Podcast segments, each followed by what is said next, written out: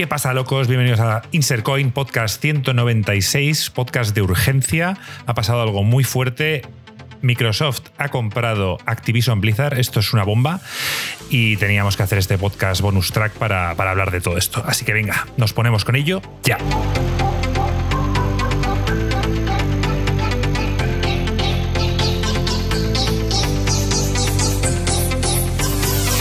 ¿Qué pasa, chavales? Joaquín, me, se me ha hecho raro hacer la intro, pero me lo has pedido porque básicamente, eh, bueno, ahora mismo lo, todos vais a escuchar cómo está Joaquín y quizás sí podéis saber por qué él no ha hecho la intro. ¿Qué ha pasado, Joaquín? Bueno, ya el, el lunes estaba un poco mal y sabía que me iba a poner enfermo. De hecho, por eso los que escuchasteis el podcast, bueno, los que escuchasteis no, más bien los que estuvisteis en el directo, visteis que estaba con agua, no con birras, y ahora ya estoy en la fase álgida, pero bueno, que es catarro gripe, no es COVID, no os preocupéis, porque me conozco mis síntomas muy bien. Y nada, por eso con una voz así he preferido que Marco con su voz de, de hombre, tío, lo, lo, haga así bien, que yo estoy un poquillo de bueno, Hoy, hoy, hoy la voz de hombre realmente la tienes tú, Joaquín, pero bueno. ¿Qué pasa, Alex, tío? ¿Cómo estás? ¿Qué pasa, Marco? Muy bien, tío. Flipando bastante, ¿eh? Tremendo anuncio, aunque solo tengo que hacer una pequeña corrección. O sea, Microsoft ha anunciado que tiene intención de comprar Activision Blizzard. O sea, todavía hay varias cosas que pueden pasar para que no suceda. Entre ellas, por ejemplo, que el eh, comité de competencia decida que es monopolio y que no lo van a permitir. O sea, hay sí. cosas pueden pasar, pero vamos, que básicamente lo han anunciado porque las dos empresas están de acuerdo. lo más claro, probable es que suceda. Esto, esto, también pasó con, con Zenimax, que es a otro nivel mucho menor, pero sí que pasó que, que, lo anunciaron, todo el mundo también lo daba por hecho y luego meses más tarde ya como que se hizo oficial. En esto es un poco lo mismo, pero quizá un poco todo pues, se tiene que estudiar más o tienen que ver si, como dices tú, no es monopolio, ¿no? Exacto. Yo. Eh, gringo, gringo no ha podido estar porque esto es de urgencia, nos hemos juntado a una hora distinta, así que Gringo, desde aquí te mandamos un saludo. Bueno, vamos ya con el, con el turrón. Joaquín, tío, ¿qué tienes que decir? Yo, la primera cosa que creo que deberíamos de discutir es: ¿creéis que es el momento apropiado? Y sabéis que me estoy refiriendo con todo el tema que hay de abusos sexuales y demás. Quizá no habría merecido la pena esperar a que terminase el pastel con la gente que está trabajando pidiendo que dimita a Bobby Kotick, que Blizzard a lo mejor tuviese que asumir los gastos de despedirle eh, todo el marrón y luego ya comprar. Os pregunto un poco, ¿os parece que es el momento adecuado o no? Yo, yo, creo que eso es justamente una buena razón para hacerlo. El, el, las acciones de, de, Activision Blizzard habían caído como un 30%. Eh, con todo el tema del escándalo y tal, desde que empezó hasta ahora, estaban 30% más o menos abajo. Sin duda, eso ha ayudado a abaratar el coste final de la adquisición. O sea, que les ha salido más barato. Sin duda, sin duda. Y, y, la gente dentro, por lo que ha dicho Jason Schreier, la gente dentro de la compañía está muy ilusionada, porque ahora entra Microsoft, o, o, va a entrar, si todo sale bien, Microsoft. Vamos a suponer, a partir de aquí en la conversación, vamos a suponer sí. que, que, ya forma parte, porque si no, siempre vamos a estar con supuestos.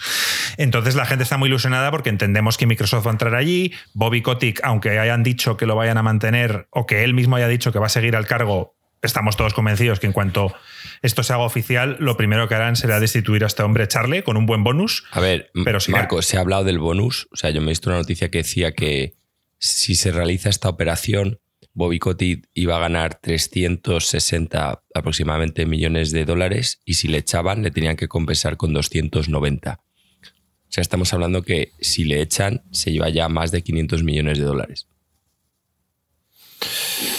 Pues es un. Pues sí, es una putada. Este hombre se va a llevar dinero de una forma o de otra. Pero Son... por lo menos lo que es el plantel dentro de, de, lo que es Activision Blizzard están contentos con la adquisición. O sí. ven que las cosas van a cambiar. Sí, sí. A ver, Alex, ¿qué opinas, tío? A, a, ver, opino asqueroso, pero es que eso no tiene nada que ver. Esto pasa siempre, que este tipo de contratos que le llaman paracaídas dorado, que, que cuando si por cualquier razón te despiden te tienen que pagar pastizales, más los bonuses que tendrá por adquisiciones y tal. Y bueno, una persona que parece ser que era una pieza clave del maltrato y del malestar dentro de Activision Blizzard, o por lo menos, si no el directo, fue una pieza clave en permitir que sucediese, pues bueno, oye, no solo se va de rositas, sino que, que se va a ir con, un, con, una buena cantidad de dinero. Pero bueno, eh, yo no sé, no voy a hablar más de ese tema porque no me parece muy interesante. Pero lo que sí. está claro es que... Eh, lo que está claro es que es una. Ah, yo, yo estoy en plan. No sé. Por un lado dices, joder, eh, para Microsoft el momento es perfecto porque por circunstancias está un poco de capa caída todo Activision Blizzard, eh, no solo por los escándalos, sino que realmente Blizzard en sí lleva un buen rato donde ha perdido muchísima gente clave, muchísima gente muy crack. Eh, y, como que no están acertando tanto como solían acertar. Y algo como esto, una limpieza exterior, o sea, algo, o sea, está claro que Bobby Kotick nunca iba a poder ser el que limpiaba, porque parece que además era parte del problema, pero Activision Blizzard le hacía falta una limpieza exterior y le hacía falta ilusión. Y lo que tú has dicho, Marco, no me sorprende nada, ¿sabes? Microsoft, de hecho, es una empresa que eh, es curioso porque tiene una cultura interna súper competitiva. Eh, hay gente que le mola trabajar ahí, gente que no. O sea, es. Hay gente extremadamente inteligente, pero es como muy competitivo. Eh, pero es verdad que, que, las divisiones de gaming y sobre todo las adquisiciones en la división de gaming hasta ahora se han manejado súper eh, a la distancia. O sea, no, no se han intentado como incorporarlos a Microsoft, se han dejado de alguna manera que, que estas adquisiciones sigan por su camino. Entonces, no me sorprende que la gente esté ilusionada por un cambio así grande, y no sé, yo, yo quería hablar un poco de, qué creemos que va a significar. Yo creo que quizás podríamos dividir esto en, qué creemos que va a significar para los gamers y qué creemos que va a significar para la industria, porque yo creo que son un poco los dos grandes impactos que, va a haber. Y antes de eso, Alex, tú que te has leído el artículo original y que estás, pues si queremos, damos un poco lo que es la información, los datos y, y lo que supone todo esto, para quien no lo sepa. Sí, eh, a ver, eh, la adquisición, pa, es que me hubiese apuntado entonces los datos por aquí. No te preocupes, 75 mil millones de, dólares aproximadamente. Sí, a ver, estamos hablando de. Yo estoy viendo que la, valoración que le dan a Activision Blizzard van a ser 68,7 mil millones de, de, dólares, que es una burrada, porque la adquisición más grande en la historia de Microsoft, o sea, Microsoft como empresa, no de Microsoft Gaming, es de 26 mil millones por LinkedIn. Y LinkedIn fue una pedazo de compra. O sea, LinkedIn eh, es muy común que adquisiciones grandes sean un desastre, es muy común que adquisiciones grandes acaben destruyendo la empresa adquirida y perdiendo muchísimo dinero para la empresa que hace la adquisición. O sea, ahora mismo no estaréis pero por ejemplo en el mercado eh, Yahoo ha hecho varias adquisiciones, eh, Verizon, un gigante de telecomunicaciones americano, adquirió Yahoo y, ha sido un desastre. O sea, ese tipo de adquisiciones tan grandes suelen ser un desastre, pero eh, LinkedIn sin duda fue un exitazo. Y estamos hablando que estas son tres veces más grande que LinkedIn, diez veces más grande que Bethesda, que es la adquisición más grande de, de, desde el mundo de videojuegos que fueron como 7.500 como millones de dólares. ¿Quién, ¿Quién toma esta decisión? Esta decisión no la toma Xbox y entiendo que no la toma Phil Spencer. Evidentemente le habrán preguntado, pero aquí ya, ya nos vamos a lo que es la cúpula de Microsoft como, como empresa.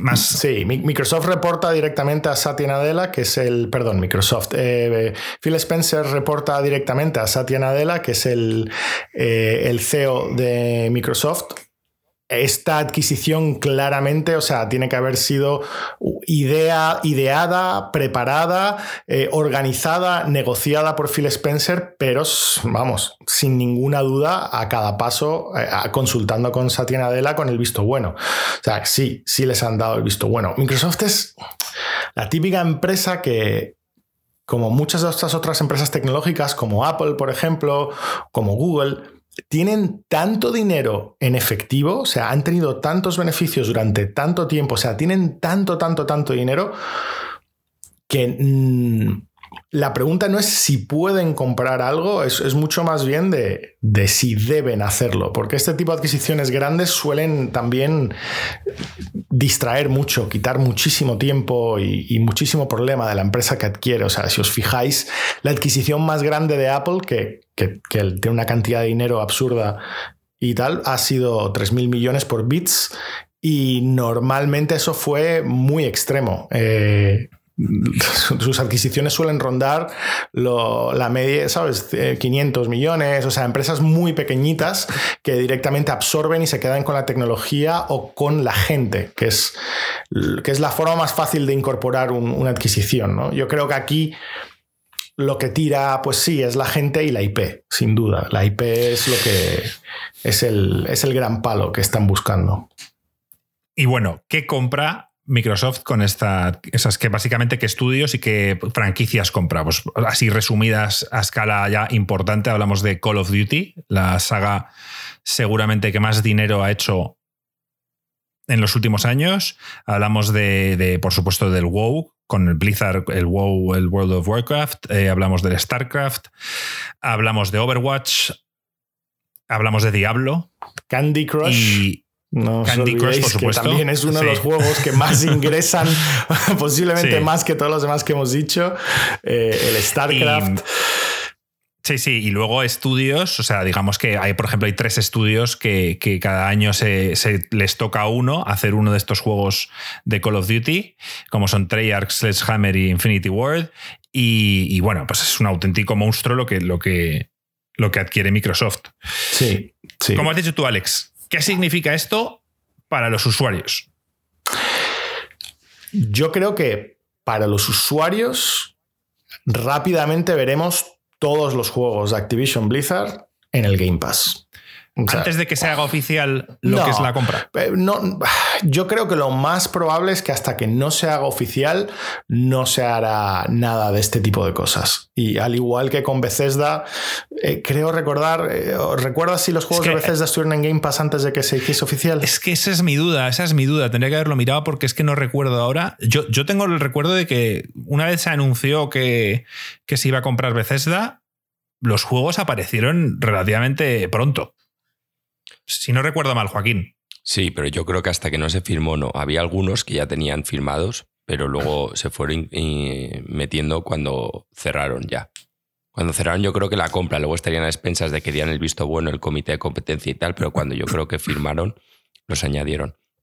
Y a mí lo que me parece muy importante, y creo que mucha gente que nos escucha le gustaría saber nuestra opinión, es si creemos que por primera vez vamos a ver plataformas épicas de Blizzard como es el WoW en una consola, no solo en el ordenador. Esto yo creo que es un movimiento que a lo mejor ha podido decir, de repente grabar una imagen donde se vea un tío jugando al WoW con un mando desde su Xbox. ¿Lo veis? ¿No lo veis? Se puede hacer. se puede hacer el WoW, que de por sí es muchísimo dinero en Game Pass. ¿Lo van a hacer? ¿No lo van a hacer? ¿Será un Game Pass con un precio especial? Aquí hay muchos interrogantes. Mira, la competencia directa ahora mismo para, para WoW es eh, Final Fantasy XIV y Final Fantasy XIV está en PC y está en consolas. No está en Xbox, pero sí que está en PlayStation y, funciona. O sea, me refiero, mm, ¿estás limitado? ¿Se juega mejor en PC? Sí.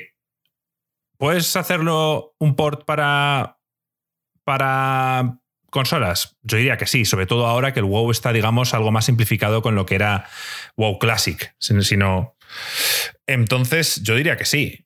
Eh, o, quizá deciden hacer algo distinto para consolas, un juego distinto eh, ambientado. Yo, veo el, problema técnico de que WoW funcione en consolas es, muy grande. O sea, em, y técnico me refiero a no, no el hecho de la programación, que no es lo difícil en este caso, sino es tú has diseñado un juego entero para que se juegue con, ratón y teclado. La, la, cantidad absurda de habilidades que tienes que gestionar para poder funcionar en el WoW, eh, eso transmitirlo, pasarlo a un mando es, es, complicado. O sea, yo creo que, requiere un, rediseño del juego, una simplificación en ciertos aspectos. Yo, el WoW en particular, quizás vería más lógico otra cosa, pero yo sí creo que que el WoW va a estar incluido en Game Pass Ultimate. Aunque digas en plan de, pero ¿qué sentido tiene? Porque ya es gente que está pagando y tal. Yo el, cálculo lo veo así. Una persona que está suscrita al WoW está pagando, yo qué sé, 10 euros al mes, eh, algo así. No, no, no sé qué estará el precio ahora mismo. El Game Pass Ultimate son 15. Si tú consigues convencer a la gente que está ya pagando 10 euros al mes que pasen a 15 por el Game Pass Ultimate y diciendo, bueno, aparte jugaré algún otro juego, es que el, el WoW es un juego que te consume todo, o sea, no, no, tienes normalmente mucho tiempo para otros juegos, con lo cual te da igual que alguien se suscriba al Game Pass Ultimate solo por el WoW porque le estás sacando rentabilidad. Y es que este movimiento, si no es para meterlo en el Game Pass, no es nada. O sea, lo que hay que tener claro es que el futuro de, Xbox en cuanto a gaming, eh, en cuanto a todo, pasa por el Game Pass. Con lo cual, todo esto, todo lo que se haga aquí es, es para reforzar el Game Pass. Y la razón que se ha hecho esta compra es por la IP. Está claro.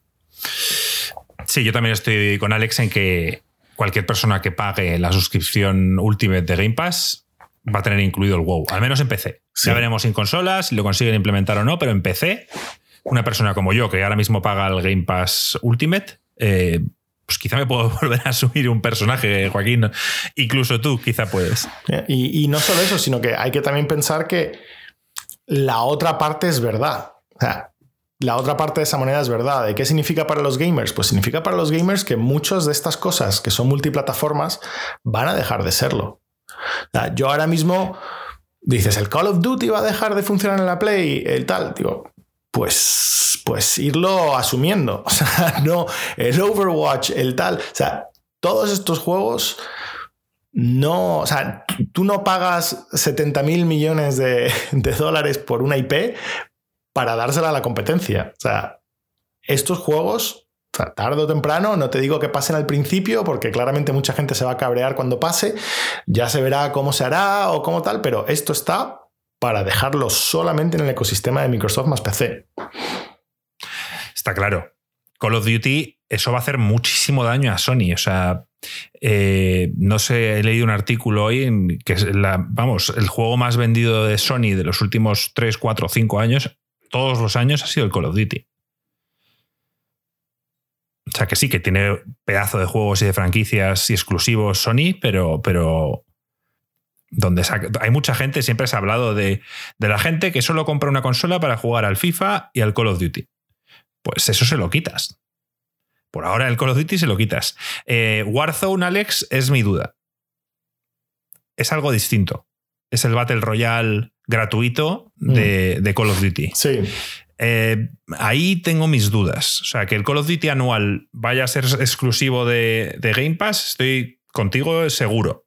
Eh, Warzone no, lo sé. Claro, es que el, el problema de los juegos gratuitos, o sea, el gran problema de los juegos gratuitos, es que necesitas que lleguen a todo el mundo. O sea, el modelo de negocio de los juegos gratuitos es totalmente opuesto al modelo de Game Pass que es en plan vertical, o sea, mucha calidad, mientras que los juegos gratuitos son eh, horizontales, en plan de mucha cantidad. Entonces, claramente Candy Crush pues, seguirá funcionando para los móviles y para todos lados, y los juegos gratuitos no, no, tiene sentido hacerlo exclusivo, es gratis, o sea, no está aportando valor a la exclusividad.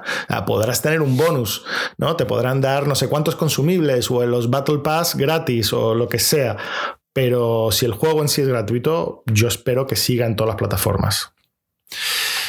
Más franquicias. Em, Diablo. Diablo, evidentemente, es una bestia y últimamente, Alex y yo ya hemos hablado de esto, es mejor en consolas. O sea, se juega mejor con mando que con, que con mouse y teclado. Sí, sí. Eso era algo impensable hace 10 años, pero a día de hoy es así. Entonces, esto, esto lo vemos claramente en Game Pass, día 1, Diablo 4, que aún está en desarrollo y por supuesto Diablo 3 aparecerá en Game Pass, en consolas y en todos lados. Una cosa que, aunque Game Pass tenga una versión solo de PC y tal, e, el Game Pass está muy bastante enfocado realmente a consolas. Eh, lo digo por, porque hay muy pocos juegos de Game Pass eh, que son exclusivos de PC que no tienen versión de consola. En la parte de Game Pass que es de Cloud Gaming, lo que es el, el Project X Cloud de Microsoft, te requiere que tengas un mando. Entonces, parece que, por detrás básicamente lo que es es, un, es una Xbox. Em, eh, lo que es es realmente una eh, lo que es realmente es una Xbox entonces em, nada pues simplemente comentar que que yo sí veo un esfuerzo porque todos los juegos sean le den importancia ¿no? a, la consola, a la Xbox. Y, algo como habías dicho, que Diablo es, también es un juego que se diseñó para jugar con ratón. Que sea ahora mismo eh, en consola, pues hombre, ha, tenido un esfuerzo grande. No, no, veo por qué no se podría hacer un esfuerzo similar para, para otros géneros de juego. Tú, Joaquín, ¿qué opinión te merece todo esto para los usuarios? La gente de, Hombre, yo creo, hay, que. Hay división de opiniones. Hay gente, la gente de Sony que tiene Sony le parece que Microsoft está entrando o compitiendo deslealmente debido pues, a que lo hacen adquiriendo estudios, cosa que Sony hizo anteriormente. A ver, que Pero, esto es un tema, Marco, que la gente se lo está tomando de nuevo como niños de 8 años. O sea, Phil Spencer no está pensando, yo te lo digo activamente, no creo que él esté pensando en joder a Sony. Él simplemente está pensando en que Game Pass sea la mejor plataforma posible. Entonces, pues oye, esto implica cosas como esta. Este movimiento quizá vamos a poder ver, eh, puede que el WoW no, ya hemos hablado antes de esto, pero quizá el resto de juegos tipo Diablo, Overwatch en consolas, aunque sean Xbox. Pero oye, es un paso. Blizzard era una compañía muy enfocada al PC y quizá ahora, pues eh, vamos a ver estos en consolas. Muchos proyectos de Blizzard no veían la luz. No, bueno, eh, Diablo, y, Diablo y Overwatch ya están en consola. Se me refiero, el, 3 y Overwatch están en consola. Coño, eh, Overwatch está en consola, yo no lo sabía. Pensaba que no. Sí, sí, sí. Que estaba solo en PC. Sí, sí, sí. Pues me alegro, mira, ya está pasando. Yo quería que. Overwatch 2. Yo lo único es el... que, quiero mencionar aquí, que no estoy 100% de acuerdo contigo, Juaco. O sea, quiero decir, no es que el objetivo de Phil Spencer sea joder a Sony, pero el objetivo de Phil Spencer es ganar esta guerra. ¿Sabes? Y si tú te fijas un poco, si, si vamos en el mismo camino, o sea, si nosotros partimos de la premisa que creemos que esto va a ser como las guerras del streaming, eh, pues eh, Aquí muchas veces en, temas tecnológicos solamente hay un ganador. Em, por ejemplo, en, el, motor de búsqueda, habían 200.000 motores de búsqueda, Altavista, eh, Lycos, no sé qué tal, eh, Yahoo, eh, Microsoft Bing, se ha quedado Google.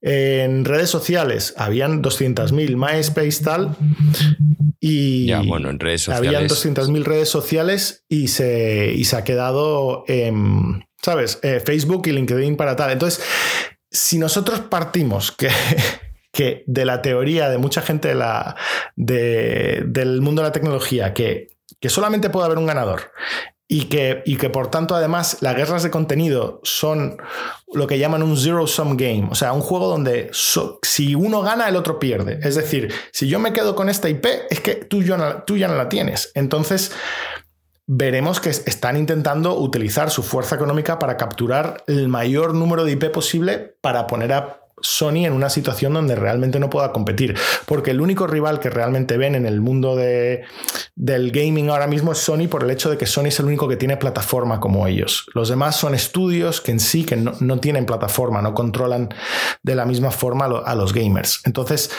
a Netflix le salió competencia de Disney porque tenía su propia IP y pudo quitar todo el contenido. Antes Marvel estaba en Netflix, eh, Disney se lo quitó y ha podido hacer que su plataforma de streaming sea importante porque ellos son dueños del contenido. De la misma forma que prácticamente la única otra opción de streaming que está a bastante distancia es HBO, también porque son dueños de, de su contenido. Yo creo que Microsoft está intentando acelerarse para que no suceda esto. Sí, sí, Alex lo ha clavado con el, con el ejemplo del streaming. Eh, fijaos en Amazon, acaba de entrar, nadie le hace mucho caso y ahora han comprado los derechos del Señor de los Anillos y veremos en 2022-2023 si es un pelotazo y la gente se empieza a mover allí. No, todo el mundo paga todas las plataformas. Esto al final tienes que elegir. Estoy contigo, Alex. Eh, Em, entonces, eh, para el usuario de PlayStation, exclusivo de PlayStation, esto es una putada. Sin duda. Pero, pero bueno, o sea, me refiero, sigan teniendo esos exclusivos, esos no se van a ninguna parte y, entendemos que un porcentaje alto de personas que tienen una PlayStation también tienen un, un PC.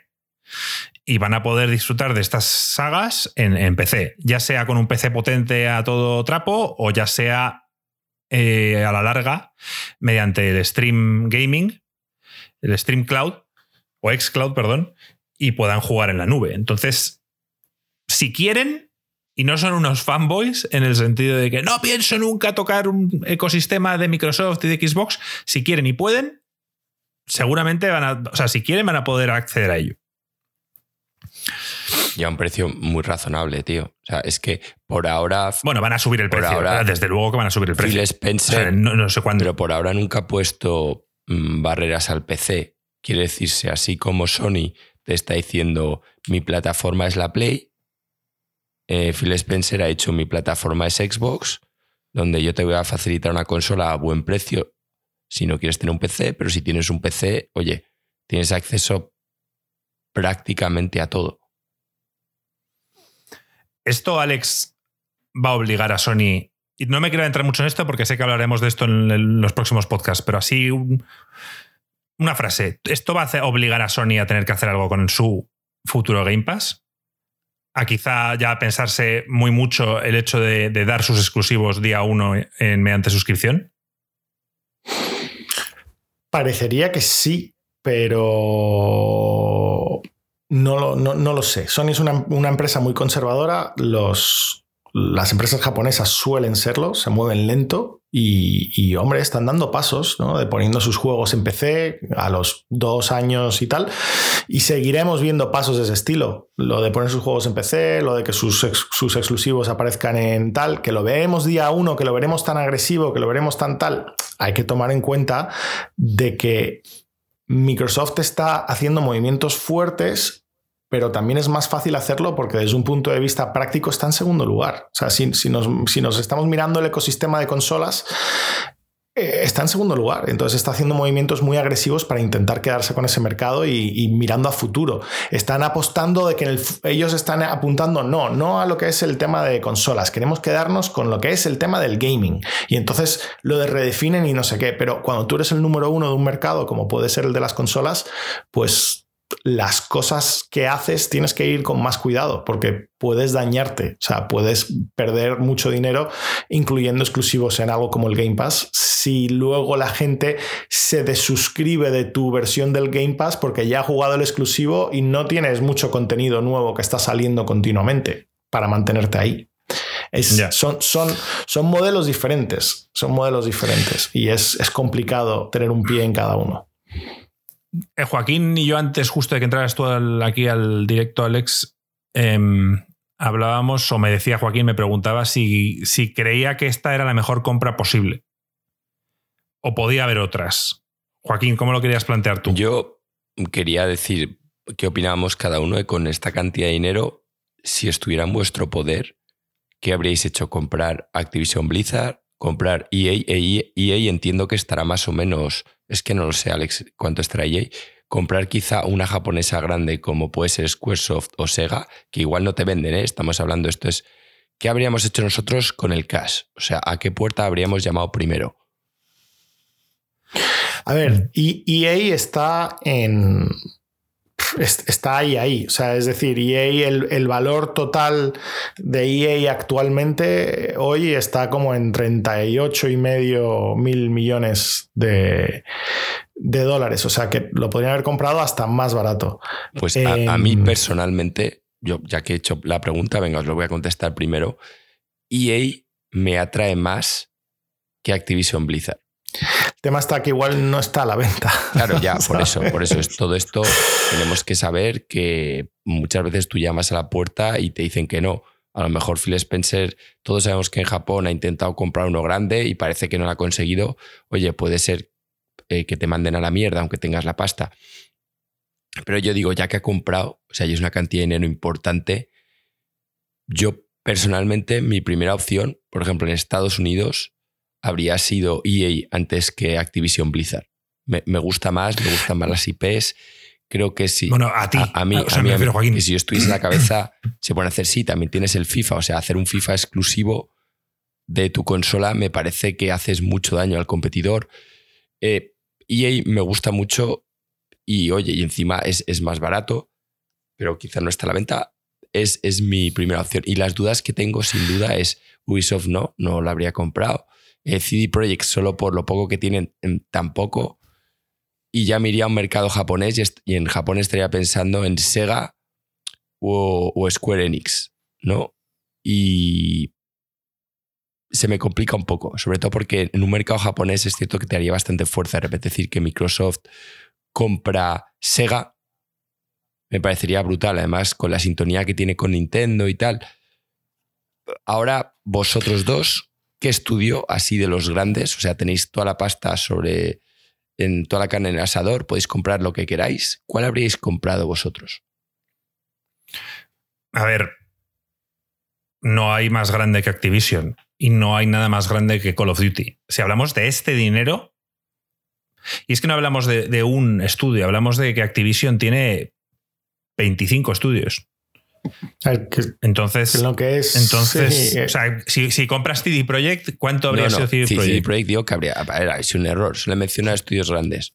No, sí, sí, sí. Vale, bueno, eh, vamos a comparar los únicos dos que son posibles, barra 3, eh, que son Activision, EA y, Ubisoft. No, y, oye, Sega yo no sé lo grande que es, pero Squaresoft y Sega son también bastante tochos, aunque sean más pequeños. Sí, bueno, Squaresoft últimamente... Aunque sean más pequeños, Squaresoft, ya de por sí, Squaresoft ya de por sí, si los te fijas, tiene un, un pacto, algo, acuerdos con, con, Sony. O sea, el Forspoken que va a salir en unos meses, eh, exclusivo de, de, la PlayStation. El, el Final Fantasy XVI, exclusivo de la PlayStation. O sea, que no sé qué acuerdos tienen, pero pero bueno, yo creo que, están a otro nivel. O sea, al nivel, Joaquín, de pasta, estaban EA y Activision.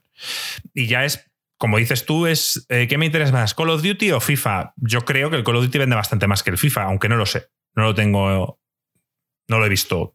Pero diría que Call of Duty es lo más grande que hay ahora mismo. También EA tiene Battlefield. Pero Battlefield, eh, mira la última cagada que han hecho. Y luego es que Blizzard Blizzard, o sea, acuérdate, Joaquín, hace no mucho tiempo hablábamos de que Blizzard era el mejor desarrollador de videojuegos de calle. Y Blizzard eh, ha caído un poco en el olvido, está haciendo las cosas peor, pero oye, en cualquier momento puedes revitalizarlo. Y Blizzard, si hablamos de franquicias, yo creo que Activision tiene. Activision Blizzard tiene muchísimas franquicias más reconocibles que EA. EA sí, tiene BioWare, tiene Mass Effect, tiene Dragon Age, tiene FIFA y tendría que buscar una lista para ahora mismo acordarme de más. Eh, Need for Speed y alguna que otra más seguro. Pero, pero nada es más grande que Call of Duty y que muchas de las sagas o franquicias que tiene Blizzard. Alex, ¿tú, ¿Tú Alex? cómo lo ves? A ver, en, en tamaño, o sea, si tienes este dinero y quieres gastar este dinero, la única compra posible es esta. O sea, es la empresa más grande de. El publisher más grande que hay. O sea, es, hay, hay, tres. O sea, está Microsoft, Sony y el número tres es este. O sea, eh, eh, mi, primera, mi primera reacción es que era demasiado grande. De que ya Microsoft está empezando a, acercarse a problemas antimonopolio. De que le van a dar problemas, de que le van a revisar todo con lupa, con tal. No lo sé. O sea, que. ¿Y a Disney no le dicen nada? A ver, Estados Unidos es verdad que es un que es un país donde los temas antimonopolio se lo toman con bastante tranquilidad, o sea, no, no son muy agresivos los legisladores. Eh, deberían, deberían ser más, o sea, que Facebook se permitiese comprar Instagram y que comprase WhatsApp, o sea, esas dos compras eh, eran, son casi absurdas haberlas permitido. Eh, la, compra de, de Time Warner también fue absurda, o sea, hay muchísimas compras que se permiten y que son absurdas. Pero bueno, em, es como todo. Hay que ver. Probablemente, lo, probablemente se acepte. ¿eh? O sea, probablemente se acepte. Activision o EA, Alex, mójate. ¿Cuál hubieras comprado? Y, también pensando lo que dice Joaquín, que EA es casi la mitad. Pero es que te da igual. Eh, el problema es que a Microsoft le da igual pagar esto o pagar lo otro. O sea, le da igual que sea la mitad o que sea el doble. Aunque la cantidad de dinero es totalmente absurda, es que lo tienen en, lo tienen en calderilla, te lo quiero decir. O sea, no, no en calderilla, pero si miras sus estados financieros, en, dinero en el banco tienen mucho más. O sea, lo podrían pagar todo en, cash. Eh, y entonces. ese es dinero que está en una cuenta bancaria sin hacer nada, pues bueno, eh, o sea, no, les da igual. O sea, en este momento el precio no es lo importante, lo importante es el, tema estratégico.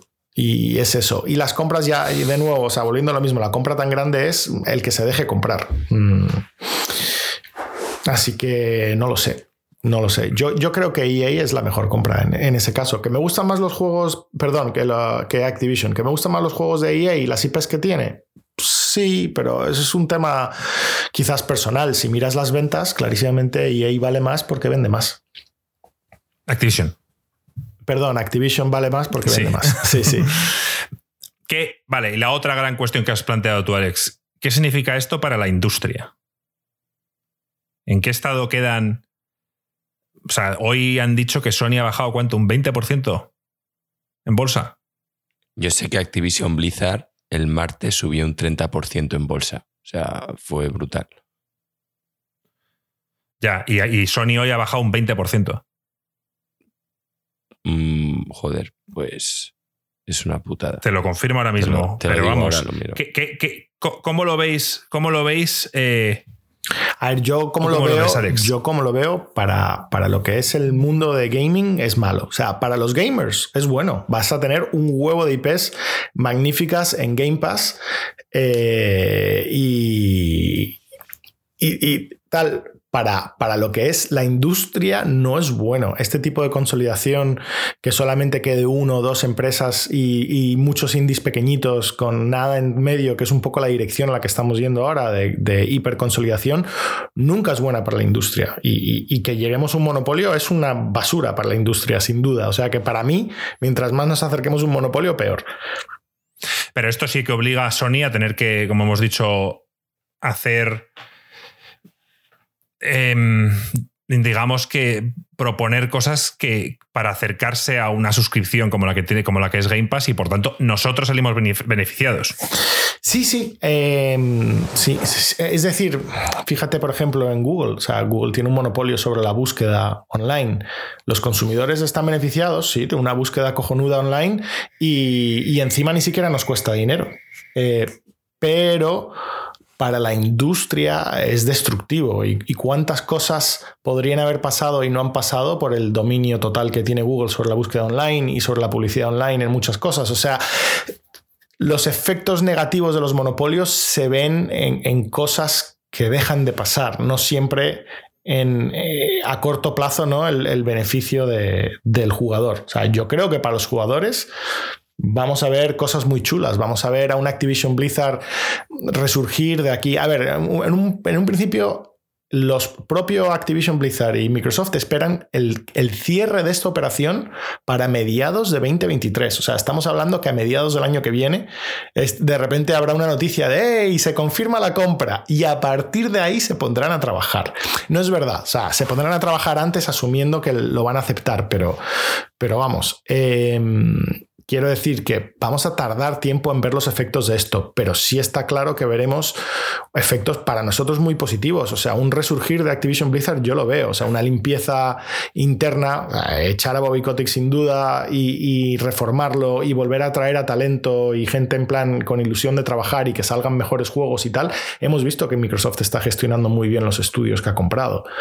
Eh, y un, un chorro pecientos al Game Pass y Sony también haciendo movimientos un poco quizás de este estilo, ¿no? De, incluir cosas más en su oferta, de tal, pues todas esas cosas son positivas para los gamers sin duda. Tú, Joaquín, ¿cómo ves a Sony después de esto? ¿Cómo ves el futuro? O sea, después de esto, ¿Cómo ves que, van a reaccionar los distintos? Sabemos que Nintendo va por libre y va a seguir igual, pero el resto. Sí, Nintendo es quizá el que mejor lo ha hecho porque ha conseguido que su coto de caza sea privado. Esto que vas a entrar y pone coto de caza privado. Y ahí tiene sus piezas y nadie le molesta. Y a Sony, pues, le va a hacer daño. Ya no tanto en, en esta generación de consolas, que creo que lo que más daño le ha hecho ha sido la falta de chips, que a Microsoft le ha venido el lujo y quizá entre este golpe de suerte y el Game Pass para la siguiente mm, la gente lo, va a valorar más porque yo no sé si van a quedarse en este precio tan asequible o va a tirar por la política de Netflix de ir subiendo poco a poco el dinero del Game Pass para ofrecer mayor contenido de calidad. Pero me parece que para el gamer medio, Microsoft le va a proponer una cantidad de dinero muy razonable para una infinidad de horas de juego. Y Sony va a seguir con su premisa de te estoy vendiendo calidad, que no sé hasta qué punto les va a funcionar. No sé, es que yo ya te digo, cualquier padre, lo que pasa es que yo creo que muchos padres no están al corriente, pero si supiesen que con una, X, con una Xbox S y 10 euros al mes el niño tiene ahí horas y horas y horas, no se plantea comprar una consola de Sony. Claro, es que la consola de Sony, eh, para gente como nosotros, que, que, somos unos entusiastas, que nos encanta esto y que nos lo podemos permitir, no olvidemos, nos compramos, en este caso yo me compro tanto la Xbox como la PlayStation, pero cuando tienes que elegir, entiendo que en esta generación la gente pueda seguir eligiendo la, la PlayStation, pero la siguiente ya veremos. Y sobre todo es que ya te digo que los niños pequeños, niños de 8 años, 9, tampoco los juegos de franquicia de Sony son todos para su edad. Mientras. Ni son para su edad ni les interesan. Yo, mi sobrino, 13, 14 años, y quiere jugar al GTA y quiere jugar al Minecraft y quiere jugar a, lo que juegan los chavales de su edad, pero no quiere jugar al Last of Us, no le interesa. pero, y digo, joder, entonces ¿para qué tienes una PlayStation? exacto, porque sigue con la percepción de que la PlayStation es la consola. Pero en cuanto los padres empiecen a ver, a lo mejor si, si tu hermana supiese que tiene la otra opción más económica y pagando tanto al mes, el niño tiene ya un huevo de juegos, pues te digo que muchos padres se lo empiezan a plantear y quizá pues es lo que habla Alejandro de que cambia el concepto y hay un número uno. Yo en lo que no estoy tan de acuerdo es que las videoconsolas sean o cero o nada. Yo creo que es que la industria del videojuego es tan grande, tan grande, que creo que hay espacio, no digo que hay espacio para 23, creo que para ser una plataforma oficial es un tema muy complicado. Pero creo que Nintendo siempre va a estar y luego por, lo que es el mainstream, va a haber mínimo dos, como puede ser ahora Sony y Microsoft, porque hay mucho dinero. O sea, aunque estés en número dos, yo creo que a día de hoy Microsoft le saca mucha pasta. ¿Que le quiere sacar más? Por supuesto. ¿Que Sony también le quiere sacar más? Por supuesto. Pero, joder, es que es una industria más que cada año crece. O sea, solo hay más personas que se meten. Es que sí. No sé, conclusiones. Conclusiones, Alex. Conclusiones. Eh, hay que esperar, hay que esperar todavía tiempo para ver eh, qué sale de aquí. Bueno, se me ha ocurrido, se me ha ocurrido a mí una cosa. Acordaos hace un par de años cuando se rumoreaba que, Game Pass podía aparecer en otros. Eh, bueno, pues en otras consolas. se rumoreó durante una época que era en Nintendo, que ahora eso parece un poco locura. Pero ¿ahora veis un futuro en el que Game Pass esté disponible en la PlayStation? Sí. Porque siempre ha dicho eh, Phil Spencer que ellos están abiertos. Claro, ellos están abiertos. El problema eh, es que Sony, el día que Sony haga eso, eh, tendrá un problema. Es una derrota muy, muy, muy grande. pero si no, a Phil Spencer le encantaría. Le encantaría poner a Game Pass en, en la PlayStation. El igual que me encantaría ponerlo en la, en la Switch. Yo en la Switch, fíjate que sí que lo veo. Creo que pueden llegar a un acuerdo. En la PlayStation no lo veo. No lo veo. Ten en cuenta que, el dinero que, gana tanto Microsoft como, perdón, eh, Microsoft no, porque lo está reorientando hacia el, hacia el Game Pass, pero el dinero real que ganan tanto Sony como Nintendo es el 30% aproximado, nadie sabe exactamente cuánto es, excepto la gente que firma el contrato con ellos y también firma un acuerdo de confidencialidad, el 30% aproximado que pagas de Canon por vender tu juego en, en, la, en que, tu juego sea compatible con PlayStation o, con, o con Xbox o, con, o con Nintendo. Entonces, si tú permites entrar a Game Pass, que para empezar muchos de esos juegos no, tienen, o sea, que, ¿cómo vas a compensar a la plataforma? ¿Sabes? No, es que Game Pass tenga mucho margen ahora mismo, y aunque tuviese mucho margen, qué, tipo de, de, beneficio estás perdiendo como el dueño de la plataforma. O sea, como el poder que tú tienes es ser dueño de la plataforma y exigir a todo el mundo que quiera jugar ahí un canon. Y, eso es lo que estás, eso es lo que estás perdiendo. Pues no sé, chavales, ¿os, planteáis más cosas o lo vamos, o vamos terminando? Mm, bueno, a mí ya no se me ocurre, creo que hemos hablado todo y decir que personalmente a mí sí que me ilusiona.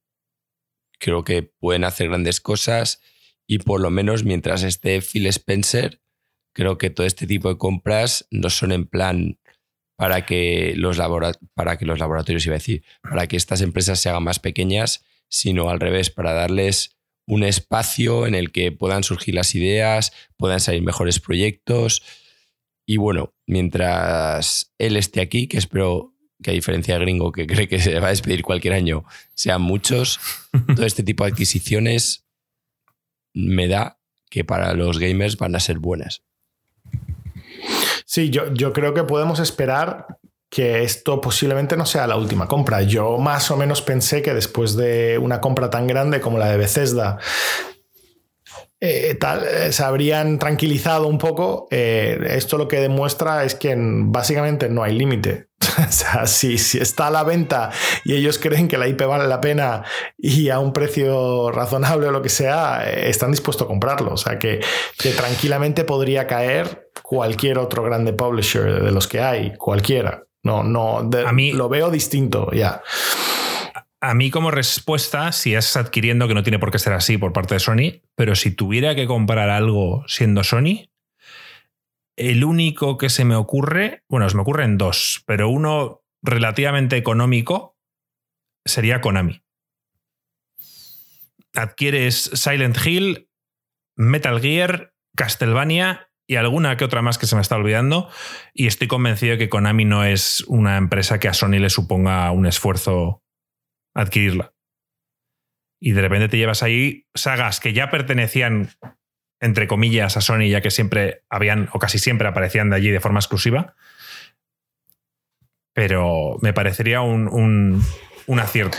Yo, yo, lo único que veo ahí, o sea, estoy de acuerdo contigo, Marco. El único contrapunto que pongo es que Sony ahí juega con la ventaja de que esa empresa no se va a poder vender a Microsoft. O sea, porque el gobierno japonés no va a dejar que ninguna empresa extranjera compre ninguna empresa importante de ese estilo. O sea, e, es curioso, pero es un gobierno extremadamente proteccionista y es extremadamente difícil hacer negocios en Japón como una empresa extranjera lo veo muy complicado que ese tipo de.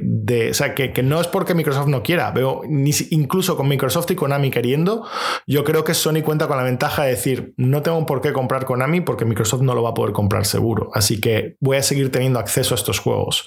Quizás le interesaría más ir hacia algo distinto, algo, yo qué sé, eh, europeo o tal. Lo que pasa que la ventaja. japonés.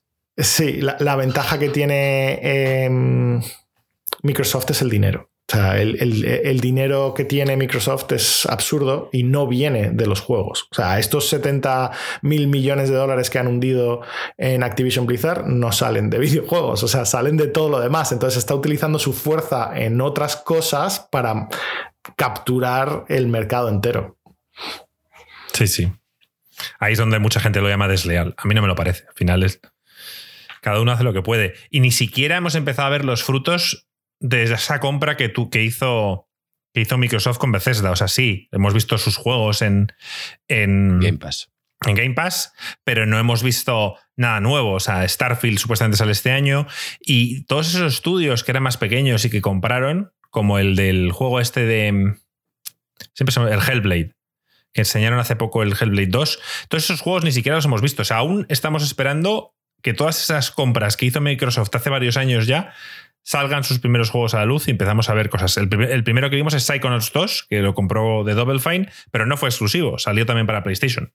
Entonces, todo esto es apasionante, chavales. O sea, estábamos preocupados eh, y 2022, Joaquín, eh, tenías razón, 2021 es infame y por lo menos 2022 empiezan ya, ya, empezamos ya con buenas, bueno, buenas noticias, con noticias grandes. Sí, sí. Eh, Importantes, cosas de que Este año va a ser la caña. Y ahora mismo ya que estamos en enero lo podemos decir, Microsoft está con 25 millones en Game Pass. ¿Cuánto pensáis que tendrá en diciembre de este año? O en enero del año que viene. Uf, pues no te sabría decir, porque casi ganas la apuesta. Dijiste que lo iba a triplicar y estaban 10 millones cuando lo dijiste, ha llegado a 25. Estaba en 8. 8, bueno, a ver, si hubiera llegado a 30, yo te lo hubiera dado por. Yo. Te lo hubiera dado. Si está en 8 y llega a 30, ya para, te lo hubiera dado. Para enero del año que viene, ¿cuántos creéis que tiene? ni idea. Así a voleo, pues no sé, 40. Alex. 40 sería un exitazo brutal, sin duda. Un crecimiento muy, muy, muy fuerte. Porque cada vez cuesta más, Marco. Ten en cuenta que cuanto más alto estás, más cuesta subir. Sí, sí, sí, por eso, por eso. Venga, yo voy a tirar 40, me parece. Vean, lo loco, 43. me tiro más optimista que Marco. No, venga, un poco menos. 30. Es que tú has dicho 40. 25, 10 millones más. 35, digo yo. Alex, tú. Ok. Eh, de estimar. O sea, yo diría que van a ganar 15 millones, entre 10 y 15 millones a lo largo de este año de suscriptores. Entonces, ¿qué has, dicho que tienen 43. Mm. Pues ahora tienen 25. 25. Ah, 25. pues eso, pues 40 como Estamos yo. hablando de esto, 30, entre 35 y 40. Sí, yo he dicho 35, Marco 40. Alex 37 y medio. Pues ya está. bueno, chavales, pues lo vamos a dejar aquí, ¿no? Sí. sí. Aquí estamos. Lo dejamos, lo dejamos aquí. Esto ha sido un, podcast eh, corto. Esta vez hemos dicho que iba a ser corto y lo ha sido, pero incluso ha sido más largo de lo que esperábamos. Pero bueno, eh, la semana que viene volvemos. Ya estaremos aquí, no sé si los cuatro, pero seguro que estamos el martes o el miércoles por aquí. Joaquín habrá recuperado su voz para entonces y podrá volver a coger los mandos de, de las intros y outros de los podcasts. Así que por nuestra parte, nada más, chavales. Un abrazo. Un abrazo. Un abrazo a todos. Chao.